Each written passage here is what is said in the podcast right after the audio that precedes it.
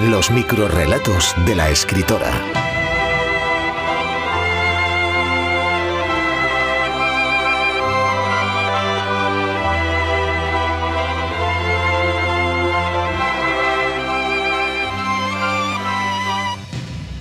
Los labios de María.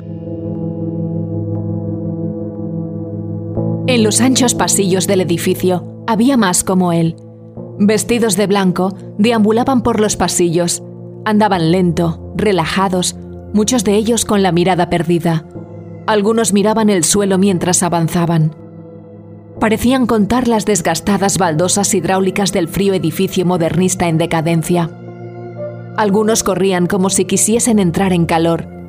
A lo lejos se escuchaba el sonido de un saxofón.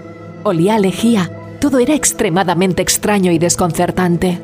A las nueve y quince minutos, sin haberse podido terminar el café, lo introdujeron en una bañera con agua helada. A los diez, sus labios estaban morados.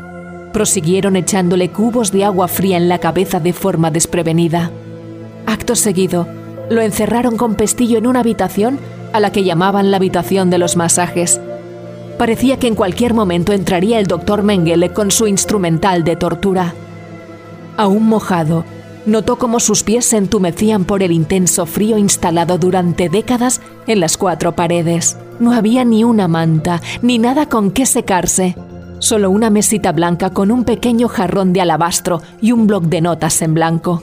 Durante dos días se repitió la misma tortura hasta que no pudo más y se sacó el albornoz blanco. Se plantó en la recepción del balneario para pedir inmediatamente el checkout. Pensó que para volverse más loco ya tenía los labios de María. Y gratis. Los microrrelatos de la escritora. Suscríbete al podcast.